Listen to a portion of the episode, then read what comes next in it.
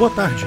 Nesse segmento do Visão Libertária, vamos ao artigo escrito e narrado por Peter Turguniev. Estão faltando mortos nessa conta. Foi noticiado com algum estardalhaço no dia 25 de março que uma estimativa de um órgão qualquer da máfia estatal bananense, a ABIN, Associação de Bestas de Inteligência Nula, esperava um total de 5.571 mortes pelo vírus do Partido Comunista Chinês ou vírus do PCC no dia de hoje, dia 6 de abril. A última contagem de mortos oficial divulgada ontem à noite, o número total de mortos é de 486. Lógico, toda morte é uma tragédia. Sei que, para quem perdeu um ente querido nessa epidemia, essa única morte justifica qualquer coisa. Consigno minhas condolências se é o seu caso, mas é importante também ressaltar um aprendizado importante sobre o uso de modelos matemáticos em política. Tal discrepância é absurda, salta aos olhos. Lógico que se sabe que esses modelos não são exatos, mas desse jeito parecem chutes completamente aleatórios. Para que, que serve esse número então? De quem foi a ideia de fazer essas previsões estapafúrdias e assustar pessoas com elas? Mas antes de chegarmos ao cerne da questão, Existem várias considerações que se pode fazer nesse caso. Primeiro, que o dia de hoje, o dia 6 de abril, só acaba às 23 horas 59 minutos e 59 segundos. Ainda vai morrer gente até lá, infelizmente. Mas, dados os números de mortos nos últimos dias, têm ficado mais ou menos constantes. Não apontam para aumento não, tá? Tá bem médio mesmo, numa média de 46,5 por dia. O dia que mais morreu gente, segundo os registros oficiais, foi no dia 2 de abril, em que foram registradas 86 mortes no mesmo dia. Sim, o número de 486 é a soma de todas as mortes até aqui. O número de mortes diárias tem se mostrado bem estável, pelo menos nos últimos oito dias, em torno de 46,5 por dia. Mas vamos ser conservativos, vamos considerar o pior caso, vamos supor que hoje morra o mesmo que o pior dia. Então, no final teríamos 486 mais 86, ou seja, 572 mortos hoje no final do dia. Segundo, é preciso levar em conta que muitas mortes ainda estão sendo disputadas, tanto de um lado quanto do outro, tá? Imagina-se que o número oficial pode ser maior ou menor que o número real. Pode ser que o número real seja muito maior que o oficial, é fato, porque o exame para verificar a presença do vírus leva alguns dias para ser feito, mas também pode estar acima do valor real. A pessoa ter o vírus não significa que ela morreu daquele vírus, porém, numa pandemia é certo que será registrado dessa forma. Como explicamos naquele outro vídeo, é possível que a Itália esteja mentindo sobre seus números? A maior parte das vítimas nessa doença tem comorbidades, ou seja, outras doenças que poderiam igualmente ter causado a morte. No mínimo, o vírus não é a única causa de morte. De fato, tem até alguns números estranhos por aí. Tem uns gráficos circulando aí mostrando uma queda abrupta do número de mortes por outros tipos de pneumonia. Veja, todo ano em Banânia morrem 75 mil pessoas de pneumonia por diversas causas. Outros vírus, o vírus da gripe normal, bactéria, tuberculose, fungos. Quem morre de pneumonia tipicamente morre porque já tem complicações imunológicas e, seja qual for o vírus que chegar lá, vai causar o problema. Com o número oficial pode ser tanto maior quanto menor, minha tendência é deixar para lá essa consideração. Mas, de novo, vamos considerar o pior caso, que o número de mortes esteja 10 dias atrasados, que é o tempo médio do exame, então teríamos que somar 46,5 vezes 10, 465 mortos a essa conta. Ou seja, no pior dos casos, considerando que é tudo pro lado pior, teríamos 1.037 mortos até aqui por esse vírus. Ainda não chegou a 20% da estimativa feita há duas semanas atrás. Mas tem um terceiro ponto ainda. Esse estudo da ABIN considerava esses mortos no caso de nenhuma medida tomada, nenhum isolamento social. Ah, então é isso, certo? Estamos fazendo lockdown absoluto. Todo mundo sabe que lockdown absoluto diminui o número de mortes, então está explicada a diferença, certo? Pois é, não está explicada não, por um motivo simples. Nunca se fez lockdown na escala que está sendo feita agora. Não há dados efetivos para comparar ou sequer mensurar a eficácia disso. De fato, existem um monte de estimativas sobre o quanto se consegue reduzir da transmissão, mas nenhum dado documental. No relatório da ABIN, eles colocam que, no melhor caso, se tudo funcionasse, lockdown e tudo mais, morreria no mínimo hoje 2.062 pessoas, hoje 6 de abril. ou seja, um erro de 100%, o dobro do valor, se considerarmos o pior caso em tudo. Se considerarmos só os números oficiais, um erro de 300%. Todo modelo matemático é aproximado, eu sei, mas números tão fora de propósito, tão claramente errados, indicam um erro, um absurdo completo no uso desse modelo. Veja, eu estou ciente que tais modelos usam funções exponenciais. Esse tipo de função gera mudanças grandes no resultado integral final, com pequenas variações da variável na exponencial. Mas o ponto central é que isso depõe contra o uso de tal modelo em tal situação. Se o seu modelo depende muito mais, no final das contas, de variáveis que você vai chutar, que não são descritas, não se sabe exatamente o valor, é apenas opinião de especialista, não há nenhuma base para medir aquela variável, a taxa de transmissão com ou sem lockdown, o resultado final é inútil, principalmente para o objetivo que se propõe justificar utilitariamente medidas de restrição de liberdade. Pior que isso, as outras variáveis que podemos usar como input nesse modelo, que são os números de mortos e contaminados em outros países são totalmente manchadas por vieses políticos. Há números subnotificados e excessivamente notificados em vários países, como explicamos em outros vídeos. O número de contaminados é basicamente aleatório, depende muito mais da distribuição de kits de teste do que efetivamente do espalhamento da doença. Numa doença que, segundo a medição na Islândia, 50% das pessoas são totalmente assintomáticas, simplesmente ninguém sabe o número de infectados real. E é provável que jamais saberemos aqui em Banânia. O número de mortes é um pouco mais preciso, porque a morte acaba sendo registrada.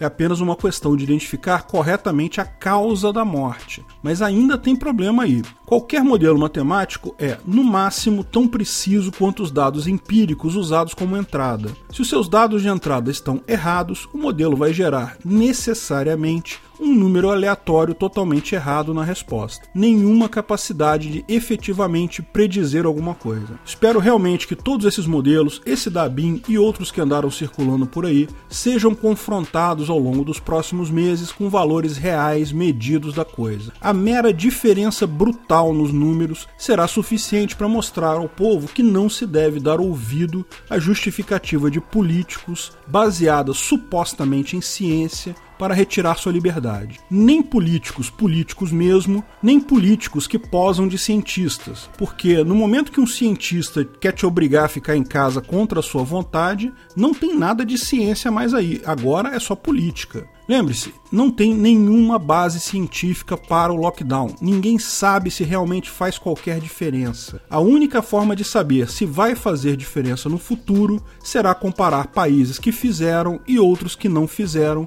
meses após o final dessa crise. Suspeito que veremos uma eficiência muito baixa no final, mas o futuro dirá. Lógico, do ponto de vista político, os alarmistas vão vir com um papo: ah, mas só veio esse número baixo porque tivemos sucesso, começamos cedo, implantamos as medidas de lockdown antes do tempo. Igual aquele maluco que prevê o fim do mundo e quando o fim do mundo não chega, ele fala: ah, não, mas não teve o fim do mundo porque eu avisei, todo mundo rezou e daí o monstro de espaguete voador cancelou o fim do mundo. Mas o que será realmente a tragédia para ditadores como Auschwitz e Ditadória e tantos outros idiotas que parece que engoliram um rei esses dias por aí, vai ser quando as pessoas começarem a comparar esse número com o número total de mortos normalmente no período. Veja, é só um exemplo básico. Por dia morrem em Banânia 3.500 pessoas de diversas causas: atropelamento, infarto do coração, câncer, enfim, morre muita gente todo dia. Para quem não sabia ainda, sim, a morte é parte da vida, a hora de todos nós vai chegar. Diariamente chega para cerca de 3.500 pessoas, em média, todo santo dia aqui em Banane. No mundo todo, são 75 mil pessoas por dia, em média. Mas vamos fechar só com os números daqui. Se pegarmos essas últimas duas semanas, Tivemos então 486 mortes pelo vírus do PCC e 49 mil mortes por outras causas. Estamos fazendo todo esse estardalhaço, destruindo a economia por uma diferença de 1% de morte. É isso mesmo? Mesmo os números originais da BIM, se estivessem certos, ainda seria menos de 11% de diferença. Irrisório. Temporadas de gripe mais severas já mataram mais gente do que isso no passado. Não estou dizendo que essa doença é uma gripezinha, mas sim estou dizendo que ela é comparável com os piores casos de gripe que tivemos no passado. E lembra, nesses casos de gripe do passado não teve lockdown. Lógico que é uma ameaça, toda doença é uma ameaça. Se você está com medo, o correto é você ficar em casa, se proteger, evitar o contato máximo, evitar contato ao máximo, principalmente se você estiver no grupo de risco. É importante fazer isolamento mesmo, lavar as mãos, esse tipo de coisa todo. Mas isso é um conselho meu. Eu jamais te impediria de fazer o que você quiser sequer vou te criticar se você quiser sair, porque você é quem melhor pode balancear os prós e os contras e tomar sua decisão. Qualquer outra pessoa no universo tem menos informações do que você para tomar decisões sobre a sua vida. A questão aqui não é se vale a pena fazer um lockdown ou não. A questão aqui é quem decide a sua vida. Você é o político parasita. Se você quer ficar em casa por decisão própria, ok, é seu direito. Provavelmente é o melhor mesmo a fazer. Mas no instante que você critica quem quer sair, quem quer voltar a trabalhar, quem está na praia, você está escancarando o seu lado ditador. Você acha que você tem mais informações que aquela pessoa que saiu para tomar a decisão no lugar dela. Não, você não tem essas informações. Aquela pessoa consegue decidir melhor que você, porque só ela sabe da vida dela. E finalmente, do ponto de vista libertário, eu já vi anarco-covardistas por aí dizendo que, ai, mas você saindo na rua, você aumenta a minha chance de pegar o vírus. Externalidade negativa, não pode, fere o PNA. Cara, como? Me explica. Ninguém me deu explicação ainda de por que você aumenta o risco com eu saindo pra rua. Eu não vou aí na sua casa. Se você sair pra rua, você vai ter que tomar cuidado, porque não sou só eu que estou na rua, tem outras pessoas também. Se você tá com medo, fica em casa, não saia. Não tem como eu aumentar o seu risco nessa situação. Em que momento eu fiz isso? Ok, quem está na rua sabe que está com risco, a pessoa aumentou o risco dela, mas foi uma decisão pessoal dela. Ela aceitou aquele risco ou não. É importante notar que a questão da externalidade negativa não se comprova no abstrato. Ah, mas é possível que aconteça o evento A, e aí depois aconteça o evento B, e então o evento C, e daí você me contaminou. Não é assim que funciona. Nexo causal infinito é algo que foi abandonado até pelo direito positivista. No direito justnaturalista também não existe nexo causal infinito. Deixa eu explicar para vocês o que é nexo causal infinito. Funciona assim: Fulano morreu num assalto. Lógico que o cara que apertou o gatilho tem culpa nisso daí, certo? Agora, e o cara que vendeu a arma para o assaltante, ele é culpado também? Veja, quem te matou foi o assaltante, mas o fato de alguém sair vendendo armas por aí aumentou o seu risco, certo? É uma externalidade negativa, certo? Por essa lógica sua, nós libertários deveríamos ser contra a venda de armas. Se o cara não tivesse comprado a arma, você não estaria morto. Mas você pode ir além. A fábrica de armas tem culpa na sua morte? Se ela não fabricasse a arma, você também não estaria morto. Ah, mas e a siderúrgica que produziu aço? Pô, sem aço não se faz arma. Ah, e o cara que foi na mina de carvão e tirou carvão para fazer o aço? Isso é a ideia de nexo causal infinito e o motivo pelo qual simplesmente isso não funciona na prática. No final, a lista de pessoas culpadas por qualquer crime seria enorme e você nunca consegue estabelecer as alternativas, porque pensa bem, tudo isso, a não ser o último evento, tem alternativas. O assaltante apertou o gatilho, ele não tem escapatória. Mas se ele não tivesse conseguido comprar a arma com o vendedor A, pode ser que ele comprasse a arma com o vendedor B. Você já incluiu um e se aí, uma alternativa. Não dá para considerar todos os eventos intrincados no estabelecimento de uma externalidade ou uma violação do PNA, menos a última ação ou ameaça, ou seja, apenas a última ação ou ameaça que efetivamente causa risco direto e imediato para você, ameaça você ou gera externalidade negativa para você. Apenas a última ação do ciclo completo é capaz de estabelecer a culpa ou não. Se eu estiver na rua e você em casa, você vai precisar levantar pelo menos umas duas ou três sequências de eventos para estabelecer minha suposta culpa nisso. Situações totalmente hipotéticas. Ah, mas se você esbarrar no elevador, e aí depois eu sair esbarrar no elevador também, e aí eu peguei o seu vírus. Ou se você esbarrar em alguém na rua e essa pessoa vier na minha casa, e aí eu peguei o vírus também. Porque, veja, e se outra pessoa contaminada esbarrar no elevador? E se outra pessoa pessoa contaminada esbarrar na pessoa que foi na sua casa depois? E se eu tomar cuidado de não esbarrar em nada? Percebeu o problema? É a questão do nexo causal infinito. Não dá para ser assim. Não há risco nenhum imposto por mim a você. Ah, mas você pode pegar a doença, usar um respirador do SUS e depois eu vou pegar a doença também, vou precisar usar também esse respirador, aí não vai ter porque você pegou o meu. De novo, um monte de eventos hipotéticos, um monte de nexo causal infinito nisso daí. Eu posso não pegar a doença, outra pessoa pode pegar a doença e você ficar sem respirador do mesmo jeito.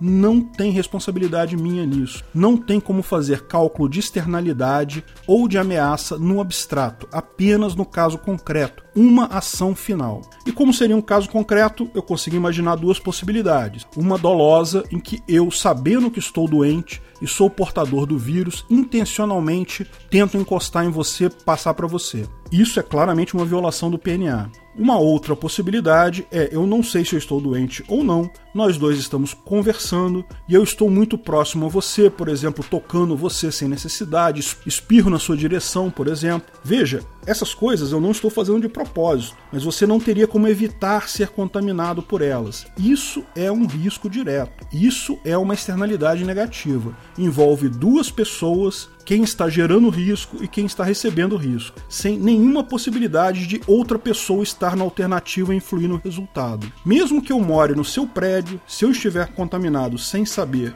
e tocar no botão do elevador, isso não aumenta o seu risco. Primeiro, porque você deve estar cuidando de não tocar diretamente nos botões. Eu estou. Eu saio para rua, mas evito tocar em tudo. Lógico, você deve estar lavando a mão depois disso. Se não fizer isso, você também está fazendo errado. Mas principalmente, se eu não tocar o dedo no elevador, outra pessoa pode colocar o dedo e você vai ter o mesmo risco do mesmo jeito. Externalidade e ameaça no direito justnatural só são discerníveis no caso concreto, não em situações abstratas. Obrigado pela audiência. Se você gostou do vídeo, curta e compartilhe em suas redes sociais. Aliás, não deixe de nos seguir também no Twitter e no Gabay. Em ambos, somos o Ancapso. Estamos sempre divulgando novidades por lá também. Se inscreva e clique no sininho para ser avisado de novos vídeos. Até a próxima!